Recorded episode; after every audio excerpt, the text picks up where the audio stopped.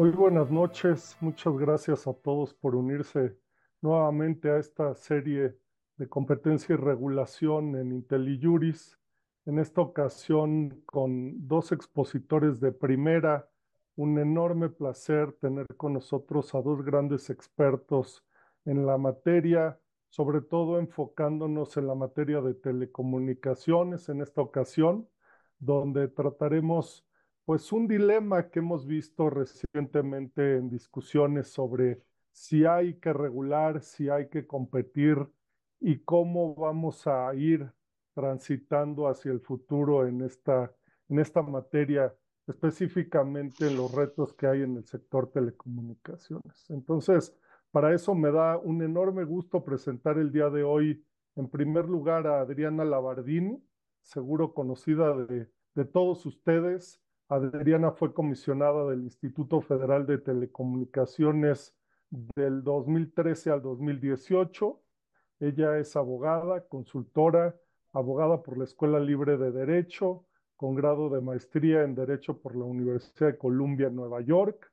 Tiene varios estudios, varias experiencia en la materia, entre ellos el cargo de secretaria técnica del Pleno de la Comisión Federal de Telecomunicaciones, ha impartido conferencias, cursos eh, en, en, México y en el extranjero, fue becaria Fulbright, fue emprendedora social Ashoka, eh, directora y fundadora de Al Consumidor, en fin, entre, entre muchas otras cosas, eh, Adrián es una experta y una referencia sin duda en el mundo de las telecomunicaciones y el derecho del consumidor.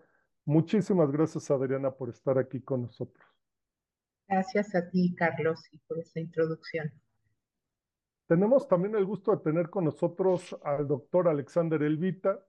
Alexander es conocido también de todos en este mundo de las telecomunicaciones, la competencia y la regulación. Él es profesor del Centro de Investigación y Docencia Económicas. Recientemente fue profesor visitante del ITAM, director del Programa Interdisciplinario de Regulación y Competencia Económica en el CIDE, es eh, un, participante de la, de la consultora Games Economics, eh, tiene eh, pues mucha experiencia en la materia y, y, tiene un posgrado por la Universidad de Pittsburgh, el doctorado en economía. le agradecemos muchísimo, Alexander, por estar con nosotros hoy. Muchas gracias, Carlos. Muchas gracias. Pues eh, entrando ya en materia directamente y, aprovechando que tenemos con nosotros a Adriana, no solo una experta, sino también alguien que vivió una reforma constitucional en carne propia, ¿no? Le tocó ser parte de esta gran reforma eh, llamada de competencia y telecomunicaciones, ¿no? Porque incluía esa reforma en el 2013, eh, pues grandes cambios, no solo en la parte sustantiva, sino también en la parte institucional eh, de los reguladores en materia de competencia y telecomunicaciones. Básicamente, creo yo, la reforma de telecomunicaciones lo que buscaba era generar mucho mayor competencia en ese sector y por tanto algunas de las decisiones sustantivas que luego se tradujeron en nuevas leyes en el 2014, incluyendo la nueva ley de competencia económica. Pues, digamos, a, a 10 años de eso, Adriana, después de haber vivido ese proceso, me gustaría preguntarte, eh, pues, ¿cómo, ¿cómo evalúas tú estos cambios? Eh, ¿qué, ¿qué, pasó? ¿Se logró lo que en ese momento se buscaba? Eh, ¿El instituto ha logrado los cambios que se pretendían? ¿Y, y cómo lo ves ahora, no? El tema institucional, eh, pues que ha sido tan, tan debatido últimamente o está debatiéndose actualmente. Eh, nos gustaría tener tu visión general al respecto. Muchas gracias, Carlos. Un, un gusto estar aquí en IntelliJuris y agradezco también a la audiencia de todo el, el país que nos, que nos ve, nos escucha y saludo con mucho gusto también al doctor Elviter. Eh, bueno, la respuesta corta diría primero, el saldo es positivo sin duda. eh, como mercado de telecomunicaciones y radiodifusión, comparamos el de 2013, eh, cuando se creó el instituto, a 2023, justo para cerrar en 23, este, 10 años, eh, es otro mercado. Eh, hay nuevos oferentes, y por cierto, de varios tamaños, expandir el ecosistema de operadores oferentes de servicios, redes eh, locales, regionales, nacionales, chicos, grandes de, plataforma, medios radiofónicos, cadenas televisivas, se multiplicó.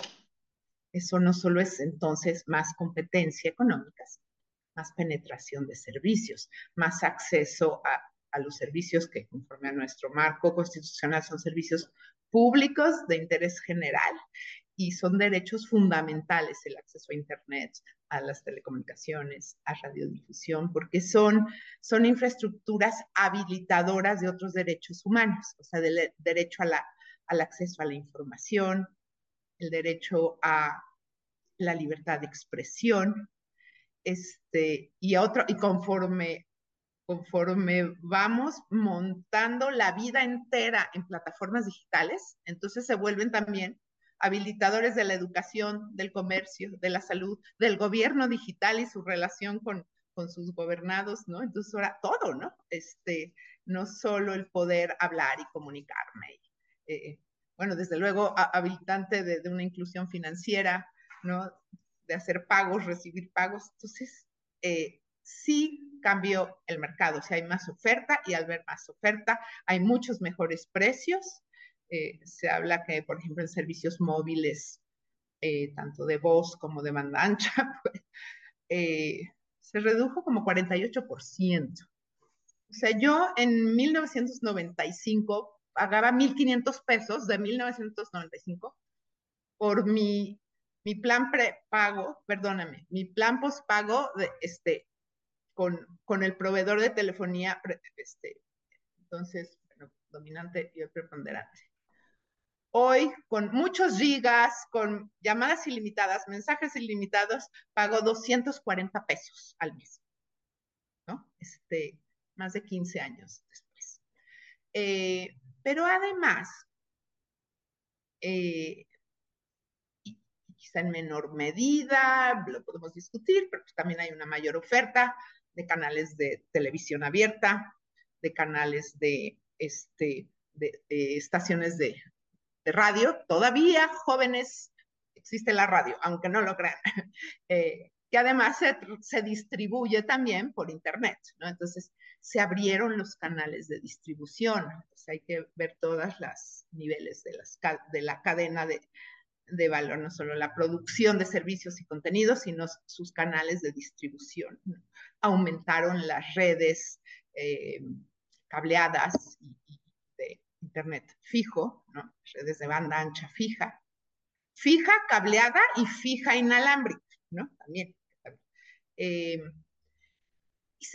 algo que me encanta y, no muchos países lo tienen, no solo el número absoluto de, cantidad de oferentes creció, sino el tipo de operadores. No solo hay operadores comerciales de radio, televisión y telecomunicaciones. Hay redes, eh, de, incluso un uso público del espectro. Hay, hay redes comerciales, hay redes públicas, hay redes sociales, eh, ahorita no en el sentido de de Twitter, este, Instagram y, Meta, sino redes de uso social, es decir, son redes y radios también comunitarias, propiedad de comunidades, que como no llega el mercado a ciertas comunidades rurales o remotas, ellas en forma autogestiva instalan sus redes, puede ser de Wi-Fi, de fibra, este, o, redes eh, móviles celulares con concesión, de uso social, ¿no? Hay una,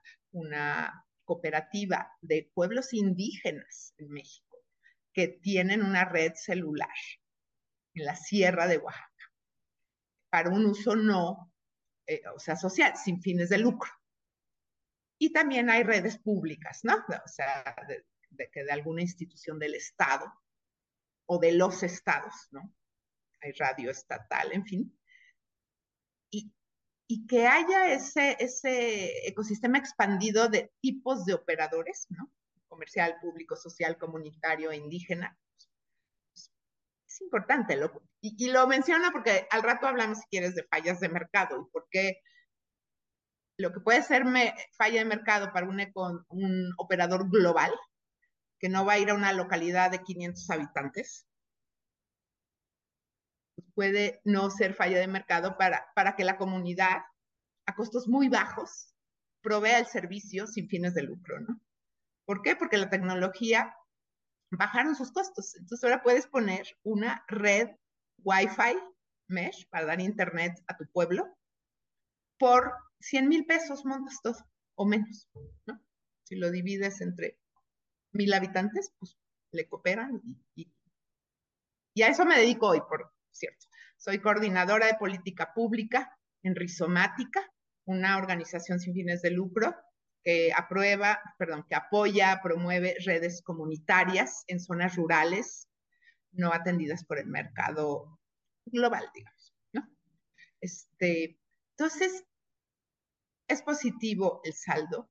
Se creó además, se, fue formando y se seguirá formando un capital humano experto, especialista, eh, técnico, nos guste o no, este, sé que hay unas críticas a, los tecnócratas. Miren, yo no sé, pero ustedes quisieran que subirse a un avión y que el piloto no fuera técnico, no supiera volar pero, es bueno, es honesto, es, es, buena onda, pero pues en su vida ha este, piloteado un avión. Pues no, ¿verdad? Bueno, igual en temas técnicos, técnicos jurídicos, técnicos económicos o técnicos de ingeniería de, de las telecomunicaciones, ¿no? Necesitas gente que, sepa de economía de redes, de producción de, de televisión, de servicios, de, de normas técnicas, de interferencias entre... Se necesita saber y, el saber es algo continuo, todos nos tenemos que seguir formando. Y ahorita en el IFT hay más de 1.200 personas expertas. Unas empezaron en Cofetel, o sea que algunas tienen ahí 25 años, ¿no? Este, 10 en IFT y 15 en, Cofetel. Eh, y, y eso tiene un valor que llevó 25 años construir. ¿Lo vas a borrar de un plumazo? Yo pregunto. ¿No? Eh, no hay, no hay, eh, o sea, lo más valioso en una organización es su, gente, ¿no? El conocimiento que se acumula. O sea, extinguir al IFT es ponerle un cerillo a una biblioteca entera de, de conocimiento ¿no? y, de, y, de, experiencia. Bueno, eh, oportunidades las hay, mejoras las hay. Algo que escribimos un, un libro colectivo hace unos años sobre a, a, siete años de la reforma esta, cuál es la evaluación. Y a mí me tocó escribir un capítulo, ¿verdad? Bonito de sobre excelencia regulatoria, ¿no? Y, y, y logros y la autonomía, porque es importante, y la suficiencia presupuestal y tener las facultades necesarias, que también eso. Si, si te dan un cachito de facultad, pues, pues, no puedes hacer nada, la verdad. Es una, una independencia operativa. Pero, pero ¿cómo llegas a esta excelencia regulatoria? Y claro que hay retos. O sea, el instituto está como el 70, 70%. También hay un tema de voluntad política y de que también podemos analizar. Pero algo que, que, que, sí creo yo le falta, pero no es culpa del el IFT, es culpa del Senado de la República, es que no le exige cuentas más palpables. O sea, en la Constitución dice que anualmente tiene que rendir cuentas al Senado. Y la verdad lo hace, o sea, presenta unos informes de actividades con estadística, con datos, con, con logros y con lo que le faltó, digamos. Me propuse 100 cosas y, y pude hacer 80, ¿no? Entonces me faltan 20. Bueno, él publica, hay transparencia, hay procesos de mejora regulatoria en el instituto, pero tal vez los indicadores de desempeño podrían ser mejores, ¿no? O sea, no me digas que, que emitiste 180 mil oficios, a mí eso no me dice nada, ¿no? O resolví, bueno, ¿cuántas concesiones otorgó? Si es importante, creo, porque es nuevo, nuevos entrantes al mercado. Pero este, tratar de construir indicadores que, que nos reflejen cuántos mexicanos más hay conectados gracias a procedimientos del, instituto, este, cuánta competencia adicional hay, etcétera, ¿no? Eh, no es fácil porque no todo se debe al instituto, ¿no? Entonces, ¿a quién le cuelgas la medalla? ¿Al inversionista? ¿Al regulador? ¿A la política fiscal? Entonces, eso, eso va a ser un tema. ¿A quién le cuelgas la medalla de un logro? Bueno, pues igual partimos la medalla en, en varias partes. Este, y, y entonces, eh, pues el saldo es positivo para los usuarios, para las audiencias, creo yo. En, en, televisión creo que sí hay más retos. Eh, o sea, yo, yo siento que se logró menos. Este, eh, pero también para la inversión, ¿no? O sea, si hubo más inversión, bueno, ahorita, o sea, si, si les empezaba a dar mil datos, pues nos prolongamos mucho pero en, en, los, en los años más, más malos de, de, crecimiento del PIB en México, pues una buena parte de ese PIB, de ese crecimiento económico del país, fue gracias al sector telecomunicaciones y radiodifusión que, que siguió invirtiendo. ¿no? Este, luego es cierto, vino un valle, un ahí, estancamiento, pero, pero eso es un buen indicador. Si hay confianza en la, en la competencia en el país, en, en, que hay mercado, claro que hay mercado, pues hay inversión, ¿no? Este, la hubo, podría haber más, sí, hay otros factores también ajenos al IFT, ¿no? De, de por qué invierte o no invierte un, un, nuevo este, eh, interesado en, ya sea crear redes o servicios. Eh, lo que sí tiene, que cuidar mucho el instituto es seguir asegurando que haya una neutralidad a la competencia. Y ahí tiene un pecadillo, creo, reciente, un pecado reciente.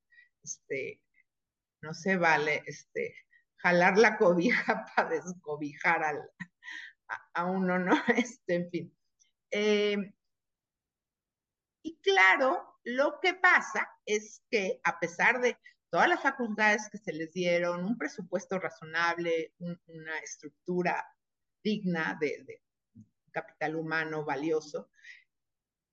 Eh, aún en 2013, que se reformó la Constitución, seguíamos con este cuento de telecomunicaciones y radiodifusión. Ya nadie habla así, ¿no? Es, es economía digital, es transformación digital, es este, servicios o comunicaciones electrónicas.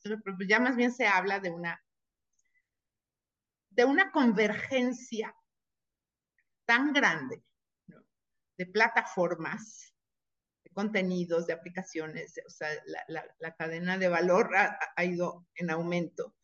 Y ahí sí tiene muy, muy pocas facultades el instituto. Tal vez las tenga en ciertos segmentos como autoridad de competencia, pero no como regulador sectorial, ¿no? Puede regular este, a Netflix o a, o a o a Amazon, algo, eh, salvo que implique una, este, bueno, o un tema de competencia económica.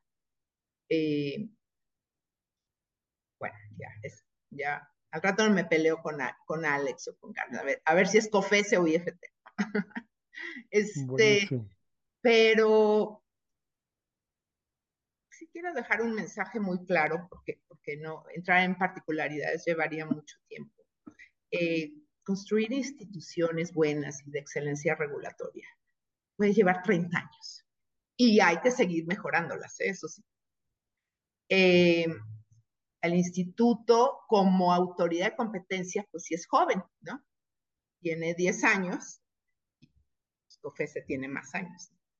Y ahí, ahí tal vez todavía hay una curva de aprendizaje y además creo que están mal distribuidas las cargas. O sea, el, el personal en unidad de competencia y, de autoridad de investigadora, aunque ha crecido y todo, es gente muy profesional, se quedó chiquitito en comparación con todo el personal de todo lo demás, ¿no? Claro, todo lo demás es mucho, concesiones, espectros radioeléctricos, supervisión y sanciones y monitoreo, contenidos audiovisuales, mejora regulatoria, planeación estratégica, o sea, sí, pero, pero creo que, que, había que crecer la parte de, y no solo crecer en número de, de servidores públicos, ¿eh? pero de, de, recursos, de información, de mejoramiento de procesos de competencia económica. Entonces ahí, ahí, ahí es donde más oportunidades de mejora ve.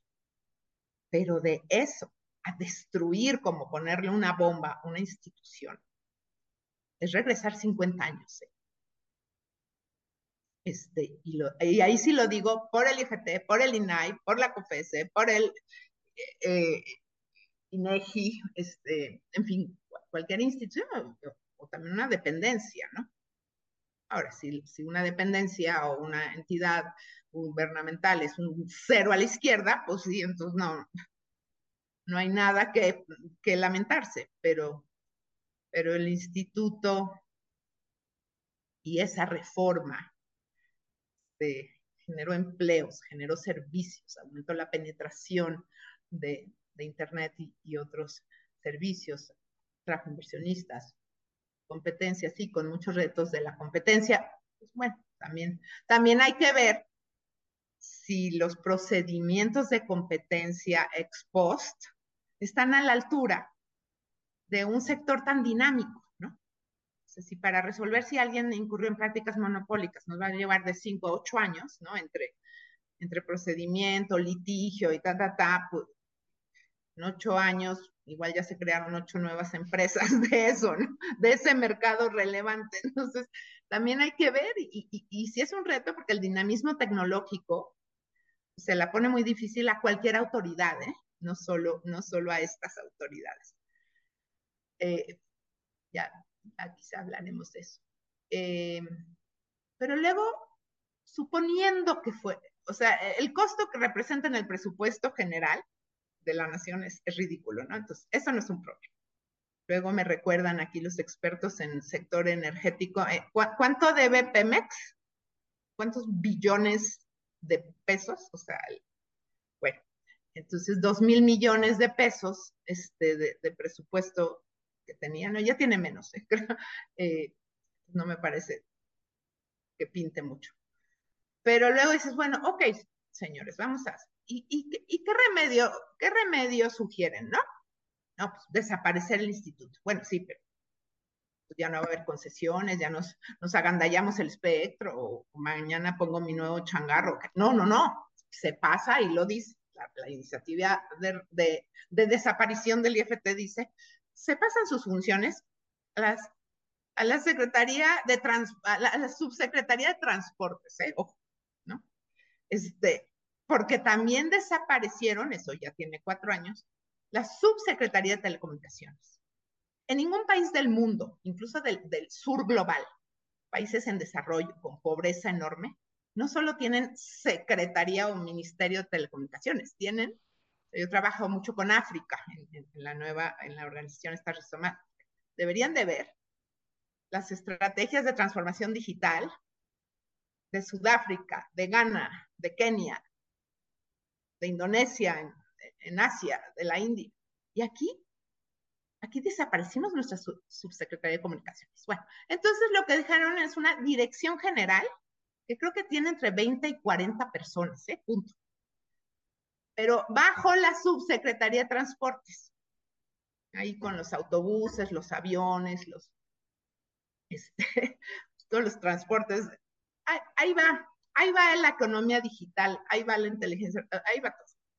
Y, y, ustedes díganme si 20 personas o 40, me da igual, van a poder, no especializadas para nada, van a poder con lo que hacen hoy 1.200 personas. ¿sí? ah, que son unos ineficientes, no. O sea, vean el volumen de, trabajo que, saca el instituto y, la diversidad de facultades, y verán, Quizá podrían recortar un 5%, pero no más, yo creo. Este, entonces dices, ¿y ese es el remedio? Y en el INAI, ¿quién, quién va a hacer lo del INAI? ¿En serio? ¿Función pública? ¿De veras? Protección de datos personales, este, transparencia. Eh, eh, no, no. Entonces, no solo está mal el diagnóstico del problema de que existan estos órganos autónomos, también hicieron pésimo el remedio que proponen para solucionar. Y, pero bueno, creemos, por supuesto, que tiene más bien, se ha escrito mucho al respecto, pues una, una racionalidad más bien política, electoral, de percepción, ¿no? Déjame, Adriana, si, si te parece bien traer a la, a la discusión justo del Instituto Alexander, ¿no? Quizá con una visión un poquito más de fuera, este, de, de cómo ve, de cómo ve esta evolución del instituto, ¿no? Desde cómo nace, cómo ha evolucionado, cómo está funcionando ahorita y también en este, en este último comentario de Adriana, cómo, cómo lo vemos a futuro, ¿no? Sí, eh, mira, creo que eh, eh, Adriana ha tocado varios temas que yo creo que son muy relevantes, ¿no? En primer lugar, hoy en día no podemos pensar ni siquiera una visión de país moderno sin una visión de lo que sería no solamente telecomunicaciones, sino una visión digital, ¿no? Creo que ahí coincidimos. Em, creemos y, y, tener órganos reguladores en esa área es como pensarnos, eh, yo siempre he dicho que eh, a mí me sorprende muchas veces que cuestionemos órganos reguladores nuevos, ¿no? Como IFT, COFES, son, siendo que México tiene una de las mejores experiencias en materia de órganos reguladores. Eh, hablemos del Banco Central. El Banco Central, no, sin Banco Central, eh, e incluso la autonomía del Banco Central ha sido, ha sido eh, sí, central, o la redundancia, en el sentido de la regulación monetaria, el, el sistema financiero, eh, darle orden, darle certidumbre jurídica a los agentes y certidumbre regulatoria, ¿no? A los agentes en el mercado.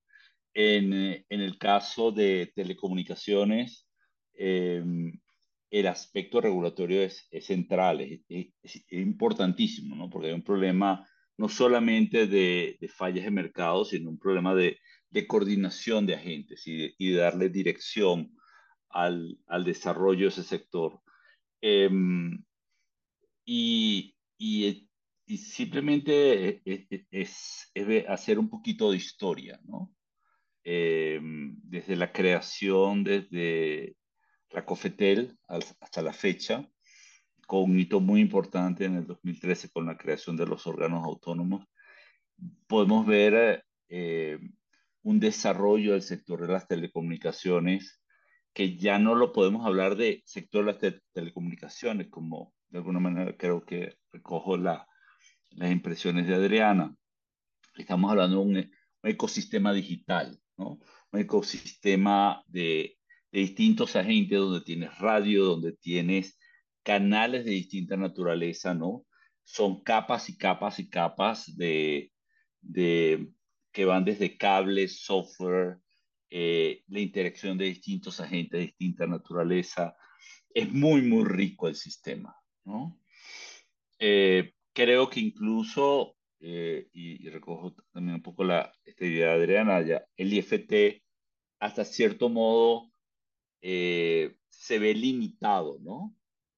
En sus facultades porque ya lo excede, ¿no? No hemos hablado, ya, ya alguien preguntó por ahí, inteligencia artificial, ¿no? Este, el tema de protección de datos. Em, eh, e, es, es, eh, es un mundo muy amplio, ¿no? Que nos excede a cualquier regulador, ¿no? Em, y que actualmente estamos trabajando y tratando de entender cómo funciona, porque sí realmente es un mundo de, mm, que nos plantea retos de entendimiento incluso de cómo funcionan. Eh, esto me recuerda mucho el tema de las plataformas, ¿no? Que, que, bueno, telecomunicaciones, hay plataformas por todos lados. Eh, académicamente, el primer paper sobre plataformas salió en el 2000, ¿no? A pesar de que existían ya plataformas hace muchísimos años, ¿no? Y los empezamos a entender a partir del año 2000. Eh, no, no, sé si las todavía las entendemos eh, plenamente, ¿no? Todo el tema del, del, de los datos, de la inteligencia artificial, cómo funciona, cómo son los streams de ingresos, cómo, cómo se produce la innovación dentro de ellos, todavía estamos tratando de entenderlo, ¿no? En ese sentido, sí tiene una desventaja que tiene la, la acción regulatoria, es que la actividad regulatoria muchas veces va detrás de la innovación. Y, y es normal, ¿no? Es decir, es, eh, los innovadores son los, los drivers ¿no? de, esta, de esta actividad. Y los reguladores están todo el tiempo tratando de, de anticipar ciertos eventos, pero, pero tratando de ser muy sigilosos en dónde meto la mano, cómo la meto, cómo, cómo puedo frenar o no cierto tipo de actividad, porque puede terminar siendo perjudicial. ¿no? Un, un regulador excesivamente eh, interventor eh, puede terminar distorsionando excesivamente el proceso creativo y de innovación dentro de ciertos sectores.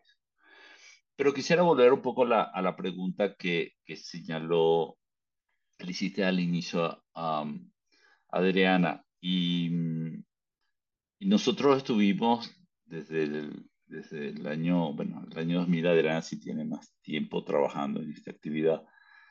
Eh, cuando llegamos al 2013, a, una, a un cambio, a elevar, y yo le llamo incluso muchas veces que esa fue la reforma de las telecomunicaciones, más que era la reforma de competencia, a elevar a, a la COFETEL a un órgano autónomo constitucional, fue porque, eh, y eso se lo debemos un poco a ese famoso estudio que se recordará muy bien Adriana, el del 2011-2012 de la OECD, ¿no?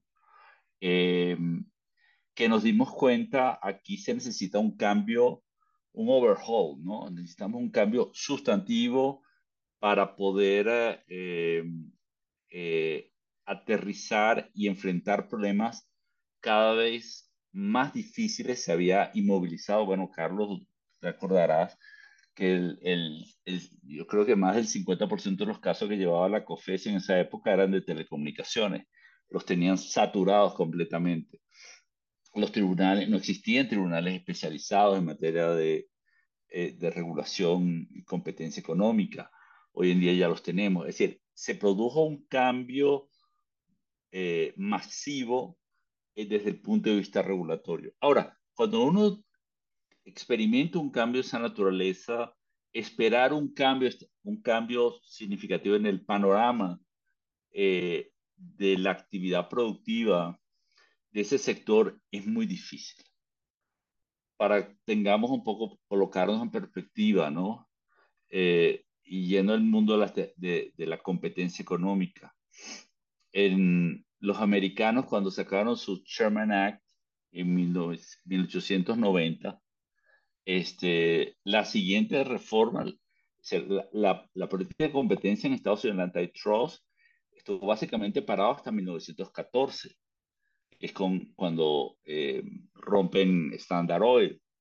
Y fue porque se creó nuevamente, tu, tuvieron su cambio, 25 años más tarde tuvieron ese famoso cambio donde se creó el, el FTC, se hizo el Clayton Act, este, ese, se, se le tuvo que dar otro tipo de instrumentos mucho más fuertes para poder eh, aterrizar una política de competencia, ¿no? Y esa también estuvo, eh, ahí era más difícil porque ellos están creando criterios, ¿no? En el caso de, de regulatorio del, del IFT, también estuvieron creando criterios. Ustedes se recordarán el, la famosa creación del el agente preponderante, ¿no? Aun cuando ya estaba en la iniciativa de reforma constitucional y de reforma de ley, eh, aquilatar eso, que era un preponderante, fue algo que tuvieron que decidir y empezar a, construir casi como legos. Eh, bueno, eh, aquí, aquí no puedo decir mucho porque realmente Adriana estuvo metida en el, en el sandbox tratando de armar el, el Lego completo, ¿no? Y con todos sus errores, pero tomaron decisiones y es muy importante. El, la pregunta y, y el cambio, el cambio, el crecimiento de ese sector sí, como dijo, hubo un decrecimiento muy importante de la inversión, que se ha ido progresivamente creciendo, pero los cambios que han habido de uso de, las telecomunicaciones, eh, estamos hablando que cuando, cuando partimos de la reforma, la penetración de telefonía móvil era del 40%. Hoy en día ya estamos llegando casi al 100% de penetración de telefonía móvil. Solamente para ponernos en perspectiva, Argentina tiene 140% de penetración. ¿okay? Estados Unidos ya llegó al 100%. La cuestión es que en Estados Unidos, paradójicamente, la telefonía móvil no están, no todo el mundo tiene tantos móviles porque la telefonía fija eh, le compite bastante bien a la telefonía móvil pero eh, México eh, ha, cubierto un gap muy importante, la penetración de, Internet, ¿no? Estamos hablando que actualmente la cobertura en Internet llega a cerca de los 80 millones de, personas, ¿no? Este, eh, ha, ha, tenido, y es como un poco, es, es un elemento que aun cuando las telecomunicaciones representan solamente el 3.3% del PIB nacional, su penetración es como el agua, ¿no? Recorre y, se, y es, eh, como el cemento, no sé cómo decirlo, ya ha entrado en, todos los, en todas las aristas de la actividad económica. El, y el, y el, el test más importante que hemos tenido en estos 10 años, aparte de la reforma, porque ya cumplimos el año pasado, y este año se cumplen 10 años de la ley, ¿no? Es la que fue el COVID, ¿no? La pandemia. La capacidad, la resiliencia que tuvieron las redes de aguantar telecomunicaciones, eh, eh, conferencias, este, comunicación, bueno, incluso todo el fenómeno de la gente trabajando desde sus hogares, etcétera, fue impresionante, ¿no? Entonces, em, y no estoy diciendo exclusivamente eso, eso se debe a la regulación. La regulación da un marco. Un marco general. Hay una, hay una famosa eh, figura que se utiliza mucho en análisis competitivo, que es las cinco fuerzas de, de Porter creo que algunos de ustedes la habrán visto, si los competidores, los proveedores, la competencia aquí, los productos sustitutos, complementarios, pero esto está todo dentro de un espacio. Y ese espacio es la sexta fuerza, lo que nosotros llamamos la sexta fuerza, es el marco regulatorio. Si tú no tienes un marco regulatorio claro o, que tenga las direcciones eh, apropiadas, no puedes tener ese, ese desarrollo de ese sector a plena capacidad. Entonces, eh, desde ese punto de vista, eh, creo que ha sido un, un, éxito. Creo que el aspecto técnico, como lo dijo muy claramente Adriana, eh, los reguladores son técnicos, por eso los tenemos. Son, tratan de llevar la racionalidad científica a ciertas actividades que el Congreso, Congreso tiene otros propósitos, ¿no? Es, eh, y es una suerte de representante del Congreso, como lo que es la, FTC, ¿no? El, se tiene ese, ese poder eh, y por eso debe el Congreso no solamente recibir unos informes, sino entrar a un diálogo, hacer interpelaciones muy claras y directas eh, con los comisionados, exigiéndole cosas muy, muy eh, eh, específicas. Obviamente el Congreso deberá enterarse y leerse los informes de qué es lo que se trata y prepararse para eso. El, pero ahora creo que nuestro reto es ver un poco hacia adelante, ¿no? Se ha, ha cambiado el panorama, pero también cambiado mucho los problemas. Eh, Adrián y yo hemos estado conversando un poco sobre ese tema y, y, y el tema de datos es un, es un tema que ya surge, ¿no? Y que exige ya no solamente la acción de un solo regulador, se necesita la concurrencia de distintos tipos de reguladores, como el caso australiano, como el caso en inglés, ¿no? Donde tienes la autoridad de competencia, tienes eh, el equivalente, el, el, el Ofcom, ¿no? Y tienes política del consumidor actuando de manera coordinada, ¿no? Iguales en Australia. Obviamente hay otros modelos regulatorios, como en el caso de Alemania, que ahí llegan con martillo y le dan por la cabeza a alguien y ya se acabó, que no hay nada mucho que discutir. O el caso eh, americano, que es mucho más descentralizado. También es que eh, allá el, entramado regulatorio es muy distinto al de nuestros países. Aquí todos lo sabemos muy bien. Entonces sí creo que tenemos ya que empezar a, a movernos, a pensar problemas más complejos. Yo le tendría una, una, una respuesta un poco al, al, al, tema de TV, ¿no? De, de, Adriana, que es una preocupación que a todos nos ha tenido, ¿no? Eh, mira, el cambio tecnológico ha ido también atacando el tema TV.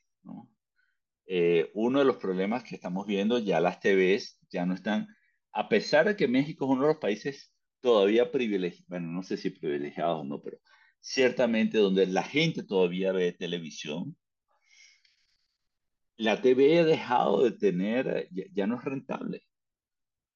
Eh, lo pueden ver con, con, con, una de las televisores, unos, unos, jugadores más importantes de televisión en México que ha tenido que entrar en, en problemas de, de, de, suerte de Chapter 11, ¿no?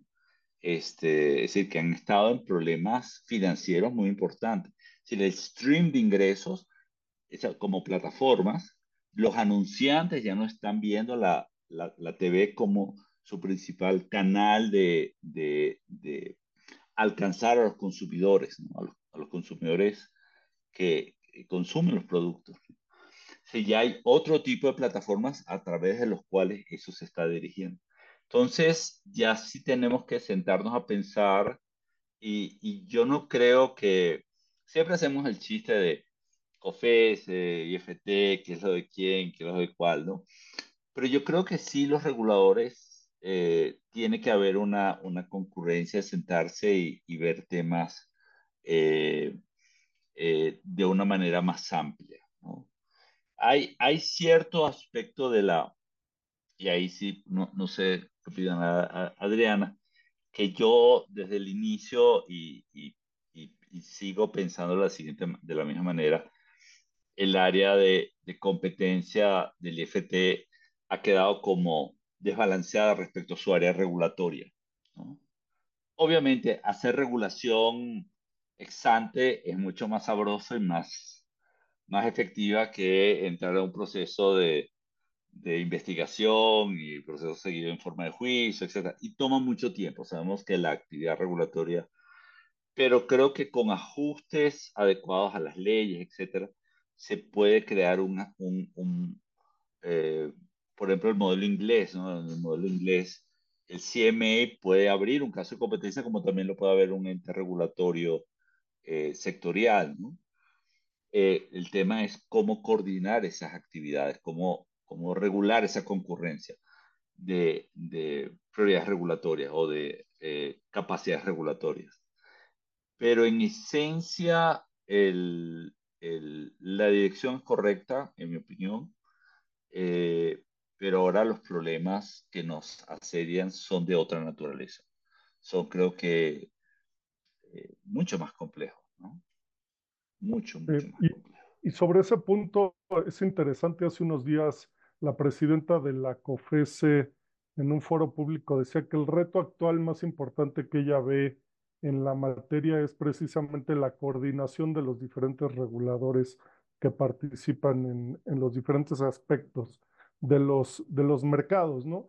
Y, y, ambos han mencionado el reto de entender ahora los mercados digitales o la regulación que ya no es sobre un mercado específico de telecomunicaciones. Decía Adriana, ahora hay convergencia, ahora hay mercados que, convergen, que tienen que ver con, muchos aspectos de nuestra vida al mismo tiempo. Y, sobre eso me gustaría preguntarte, Adriana, eh, pues uno de los temas que, que, nos ha faltado comentar, nos hemos centrado mucho en la parte del regulador, en la parte del Instituto Federal de Telecomunicaciones, en la parte de COFES, el INAI, pero falta también la parte del legislador, ¿no? La parte de qué hacemos para regular ante los nuevos retos, ¿no? Los nuevos retos de mercados digitales y en específico mencionabas tú, mencionaba Alexander, mencionan eh, quienes nos escuchan, nos hacen preguntas sobre el tema de la inteligencia artificial, por ejemplo, ¿no? Como uno de los grandes retos. Y, ahí me gustaría preguntarte, porque entiendo, tú has, tú has visto algunas propuestas de algunos legisladores, entiendo que incluso hay por ahí alguna iniciativa. Me gustaría preguntarte sobre cómo ves esta parte de si se necesita regular y cuáles son los retos de regular estos nuevos temas, ¿no? Gracias, Carlos, muy importante. Eh, sí requiere una mentalidad totalmente distinta desde el legislador hasta el hacedor también de políticas públicas, esté donde esté, administración pública federal, local, y desde luego reguladores. Eh, por este ecosistema digital que mencionaba Alex. Y, la tentación es muy grande eh, para los legisladores, eh, a los que cabildean un día sí y otro también, de, no, ya saca. Y, también como por, por dar, les da como, o sea, ellos creen que les da como muy buena exposición, miren, ya le entré a los temas del futuro, este, no, no solo a refinerías, no, ya, ya voy a legislar sobre inteligencia artificial, ¿no? Ya voy a ser un, un legislador vanguardista, ¿no?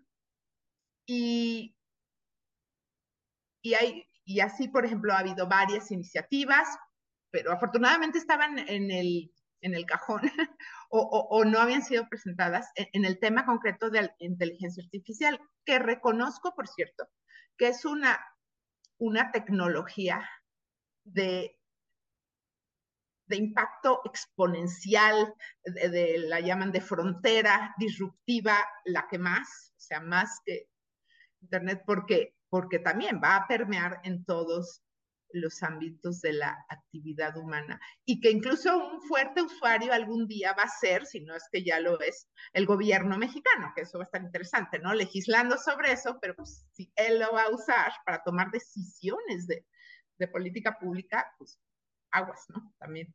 Bueno, y, y ahí es donde creo que la hoja de ruta es totalmente equivocada. Y a mí, nada más, y antes de, de adentrarme en eso, sí quisiera mencionar que hay varios instrumentos muy útiles que les llaman toolboxes, cajas de herramienta, que organismos internacionales como la OCDE, pero también como la Unión Internacional de Telecomunicaciones han desarrollado para los Estados miembros este, de, de cómo debería de ser un regulador, ellos le llaman G5, así como redes 5G, este, este le llamó cómo debe ser un regulación, regulador de quinta generación, ¿no? Se le puso G5.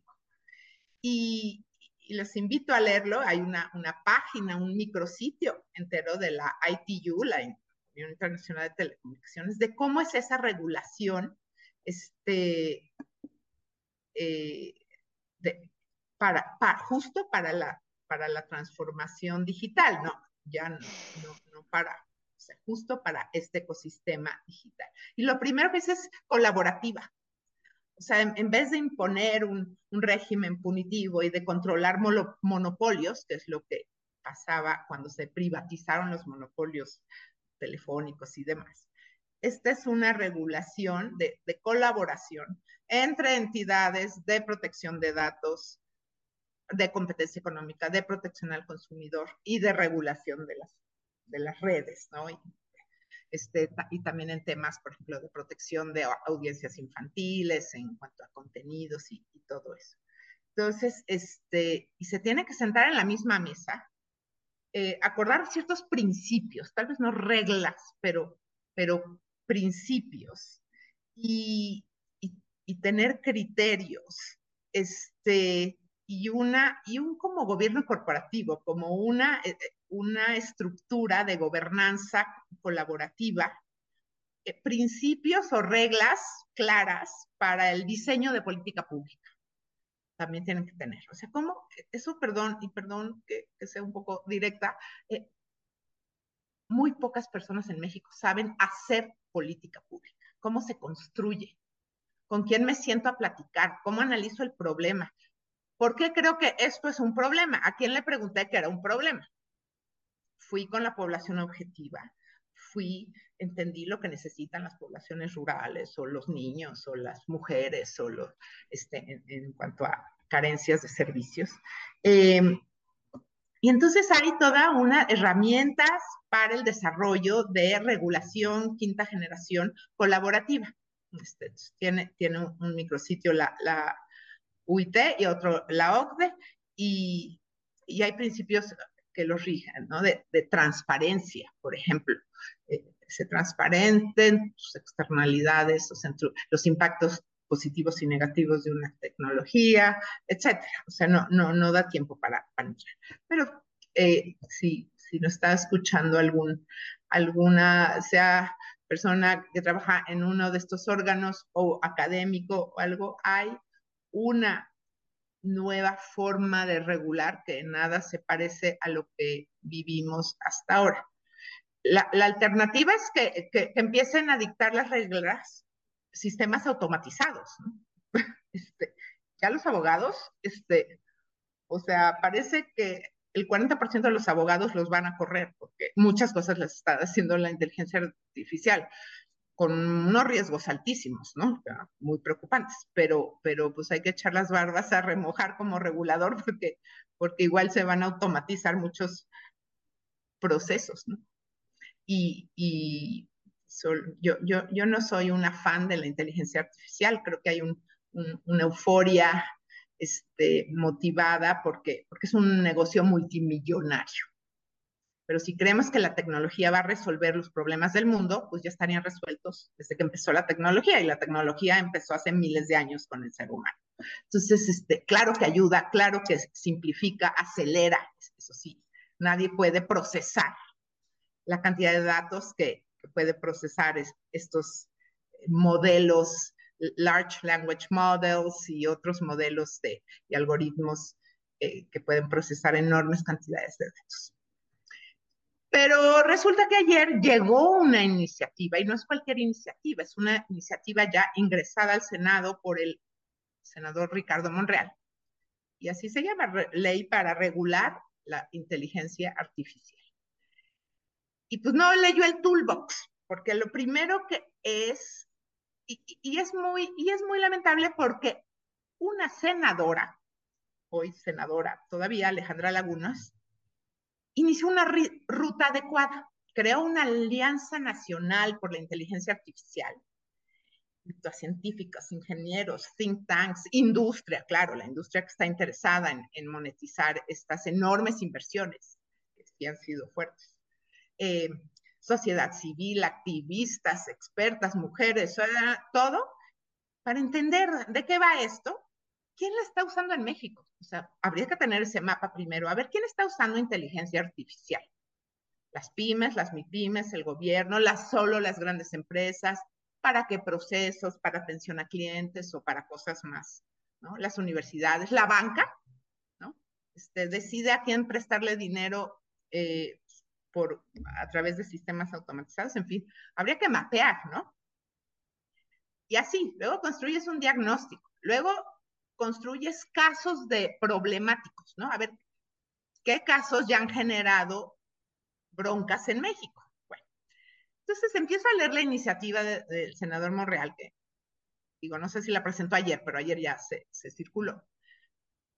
Y este, en su exposición de motivos, bueno, desde la, la, línea número 3 ya trae un error. Dice que la inteligencia artificial son sistemas de telecomunicaciones, no son sistemas de telecomunicaciones, que hacen lo mismo que la mente humana. No, pues ya, ya la mente humana va a seguir siendo el misterio y la maravilla más increíble del universo.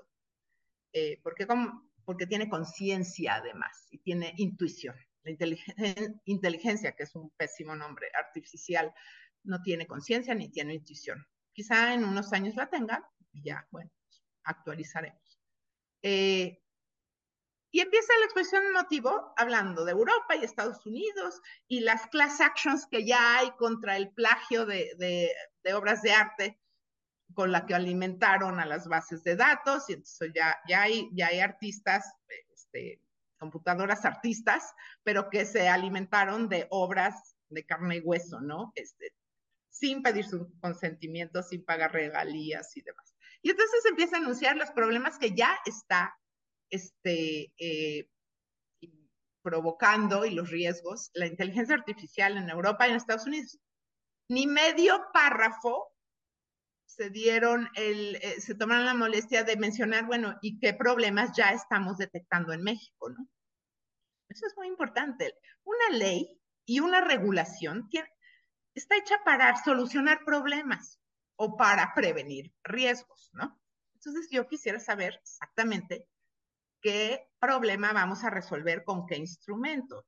Bueno, entonces, México no pinta en su exposición de motivos, no sabemos nada de, cuál es el estado de las cosas. Y luego, eh, lo, lo que hace esta ley es, ay, esto es divino, Carlos, este, se declara el IFT la autoridad competente en materia de inteligencia artificial.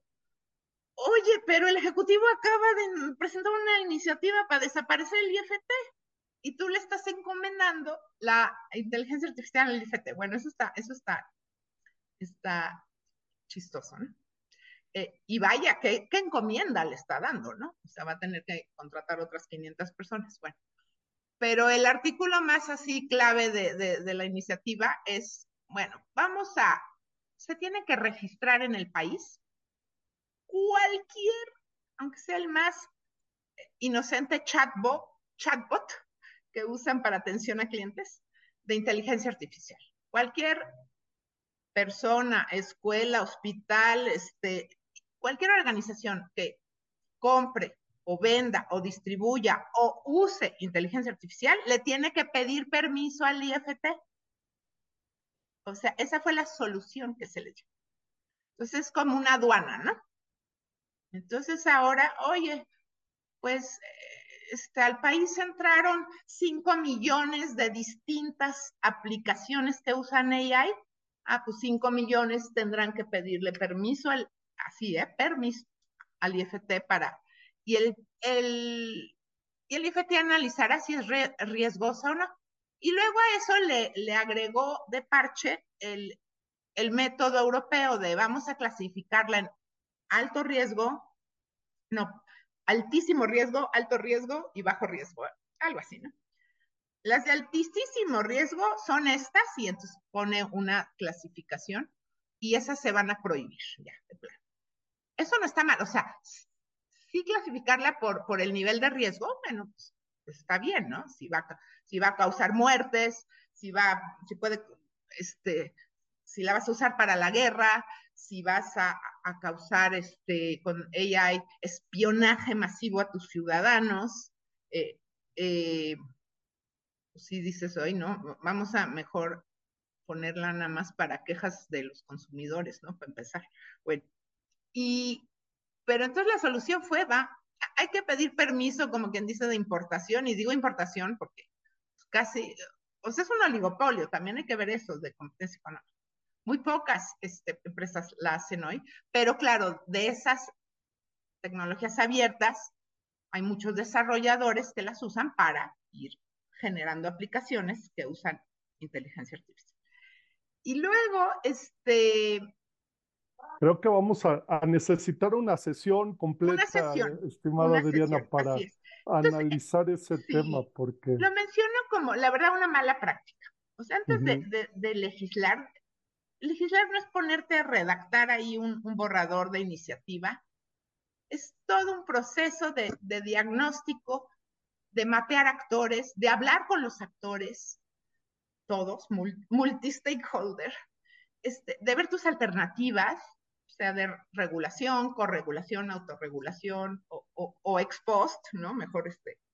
Eh, y, y empaparte mucho, ¿no? También creo un comité de científicos ahí muy, que, va a asesorar al IFT. Ah, yo, yo, yo simplemente quisiera decir que si hay algunos casos eh, de aplicaciones aquí en México que pudieran ser problemas regulatorios importantes.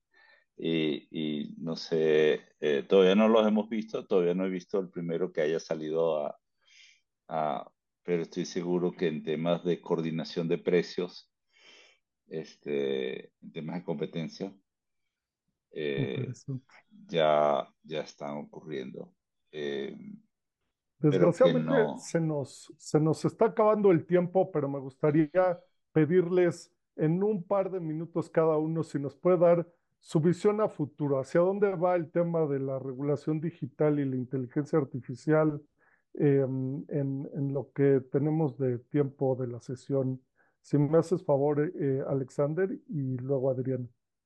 Y como no, eh, mira, eh, a, manera hacia futuro, sí creo que los temas que acabamos de conversar son los temas centrales en términos del el tema de datos, este, el tema de inteligencia artificial, eh, incluso muchas de las telecomunicaciones van a estar manejadas a través de mecanismos de esa naturaleza.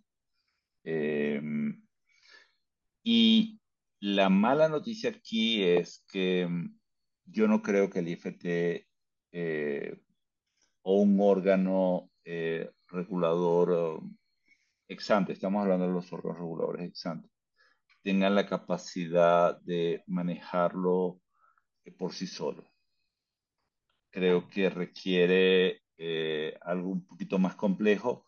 No sé, yo no creo en, en macro reguladores, ¿no? Eh, creo que tiene más sentido tener acciones colaborativas, ¿no? Eh, concurrencias entre varios reguladores, pero sí es importante ya ir teniendo una agenda eh, en esa dirección, ¿no? Eh, ese sería, digamos, mi, mi, mi, punto, ¿no? Gracias, Alexander. Adriana, en un minuto, si nos das tus conclusiones. Coincido con lo dicho por Alexander. Eh, creo que hay que mejor ver, hacer una estrategia, una agenda, una hoja de ruta, big picture, ¿no? Antes de ponerse a, a poner reglas, ¿no? el tema central de la AI y otras tecnologías son los datos. Los datos son la nueva moneda, no el dinero. O, mitad y mitad, para que veas, para que veas que soy bueno. Si no eh, entendemos eso y hay un pacto mundial del valor de los datos, si yo voy a pagar y enriquecer a cinco compañías globales con mis datos, ¿cuánto valen mis datos? Vamos a crear un consenso, nuevo consenso, un nuevo pacto global de cómo distribuimos los beneficios y los costos de la economía de datos. Y eso es a nivel global. ¿no? Valen mucho más que una cuenta de correo electrónico, ¿eh? mis datos. Muchas gracias. Tuyos y los de 7 billones de personas en el planeta. Entonces, mejor echémosle, echémosle neurona a eso. Eh, futureando, creo que los estados se van a quedar atrás. Creo que no tienen ni el poder, ni los recursos, ni el conocimiento, ni los algoritmos o este, eh, y, cinco titanes se están apoderando de la hegemonía del mundo. Este, de verdad, o sea, es un problema geopolítico esto. Eh, y no hay manera de seguirles el ritmo ni la cantidad de, de dinero que han podido eh, levantar para, invertir en... O sea, ¿por qué crees que han corrido al 30% del personal todas estas Big Tech, para metérselo a AI. Y, y, creo que los estados se pueden quedar muy, muy, muy chiquitos. Entonces sí, sí va a haber que tener regulación 5G, 6G y 7G y otro enfoque y otras capacidades. Muchísimas gracias a, ambos, Adrián, Alexander. Nos quedamos con, muchas tareas, muchos temas a seguir discutiendo. Para todos los que preguntan, sí va a estar disponible en la página de IntelliJuris y en YouTube eh, la transmisión para que vuelvan a escuchar a Adriana y Alexander. Y les agradezco nuevamente, ojalá nos acompañen en una siguiente edición. Eh, gracias a todos por escucharnos. Muchísimas gracias. Gracias y a todos por su atención e interés. Buenas noches.